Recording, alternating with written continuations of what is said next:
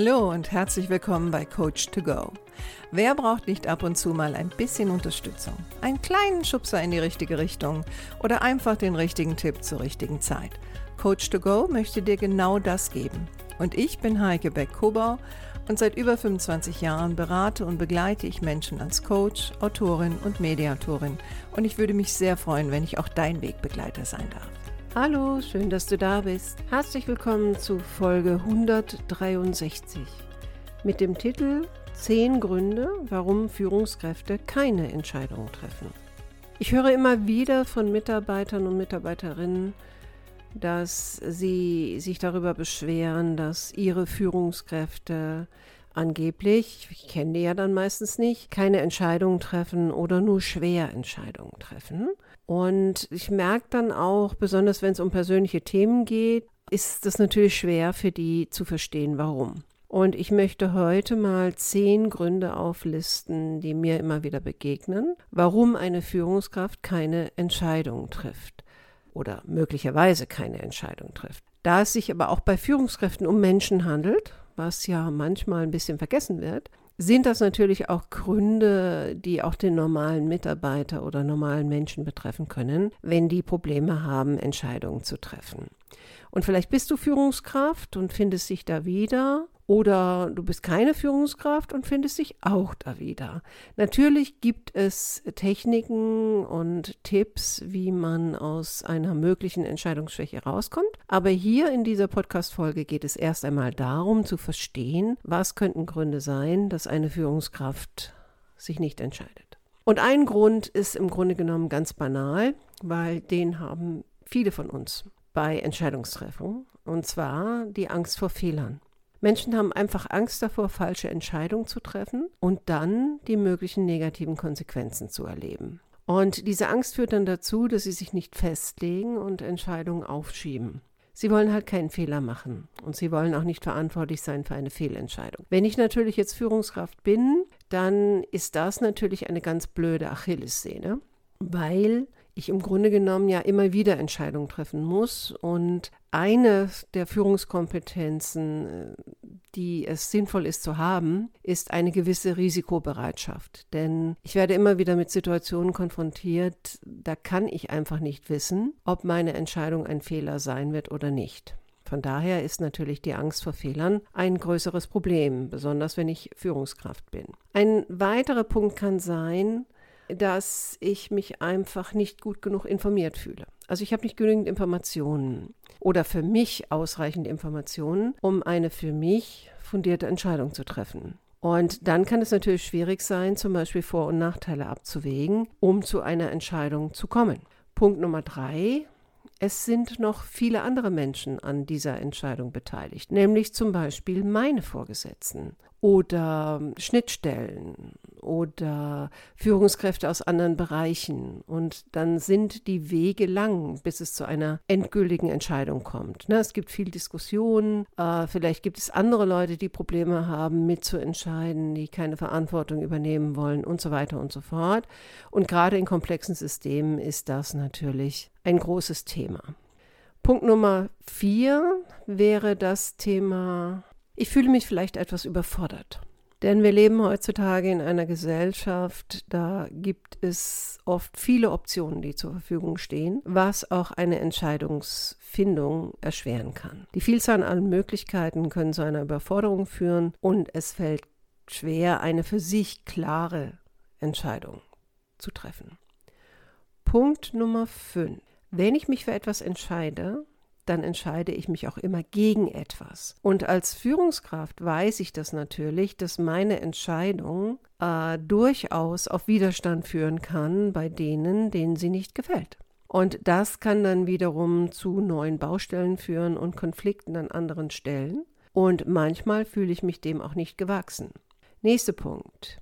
Egal wie ich mich entscheide, es gibt immer und meistens sofort viele Menschen, die das nicht wollen und die das nicht gut finden. Also ich finde immer ein schönes Beispiel dafür ist die Politik. Ja, es ist so egal, was die äh, jetzt in der Koalition entscheiden. Es wird immer Gruppen geben, die das nicht gut finden und lautstark dagegen demonstrieren. Und wenn ich den Anspruch habe, dass ich alle Parteien glücklich machen möchte, dann habe ich natürlich ein Problem. Und dieses Problem habe ich natürlich auch als Führungskraft. Ein weiterer Grund kann sein, ich bin selbst nicht wirklich überzeugt äh, von dem Weg für den ich mich entscheiden sollte. Weil manchmal bin ich ja auch in einer Situation, da ist das so ein bisschen vorgegeben. Ne? Also mein Entscheidungsspielraum ist relativ klein, weil ich bin vielleicht eine Führungskraft auf einer unteren Ebene und der Weg ist schon ziemlich vorgezeichnet und der Weg gefällt mir einfach nicht.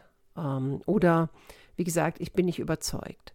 Ein weiterer Grund kann sein, ich möchte nicht aus meiner Komfortzone raus. Es läuft doch eigentlich ganz gut so, wie es läuft. Und warum sollte ich da jetzt was ändern? Also auch Führungskräfte sind Gewohnheitstiere. Und Veränderungen bedeuten ja meistens im ersten Moment erstmal zusätzliche Arbeit. Und eine Entscheidung kann natürlich auch zu einer Veränderung führen. Vielleicht habe ich auch einfach zu viele Themen auf meiner Agenda.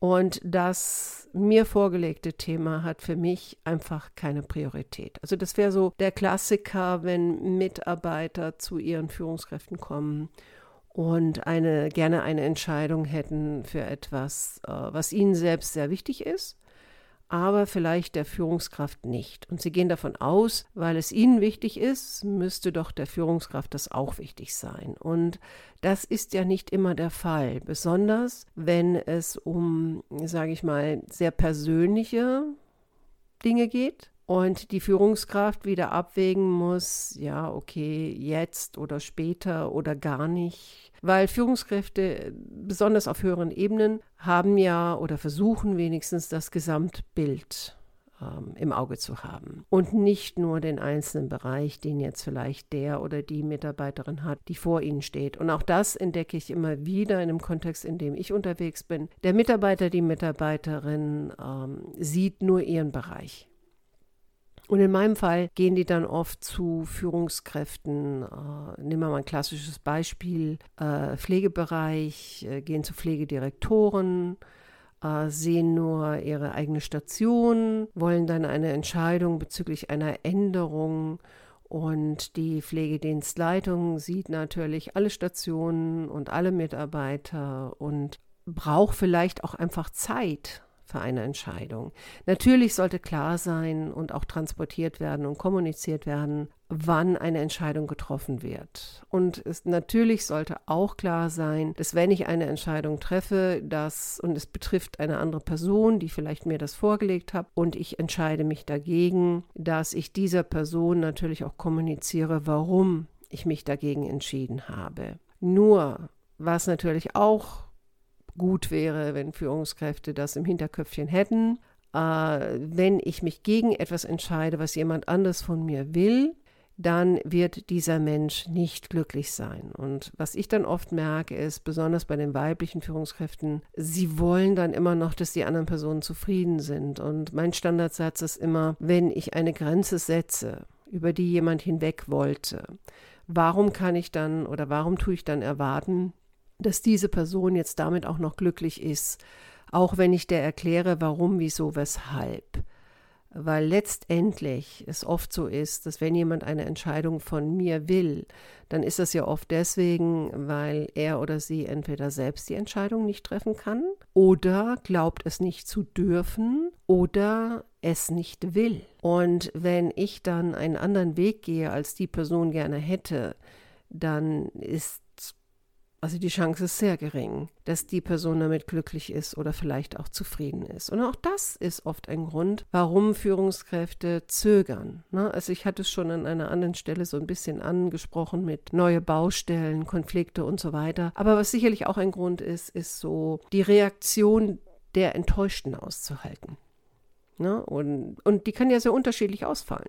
Die einen äh, schmollen, die nächsten sind trotzig, die dritten zeigen ihre Enttäuschung, die vierten werden vielleicht sogar ein bisschen aggressiv oder vorwurfsvoll und, und, und, und. Also die Reaktionen sind ja oft sehr ähnlich der Reaktionen, wenn ich kritisiert werde. Und das ist auch ein Punkt. Also manche fühlen sich auch dadurch kritisiert, dass eine Führungskraft sich nicht für ihre Idee oder ihren Vorschlag entscheidet. Und das muss mir bewusst sein, dass das eventuell dabei rauskommen kann. Gleichzeitig muss ich natürlich immer das große Ganze im Blick haben und ähm, die für mich sinnvolle, also in meinem Kopf sinnvolle Entscheidungen treffen und die auch begründen können, egal ob es jetzt dem anderen immer gefällt oder nicht. Punkt.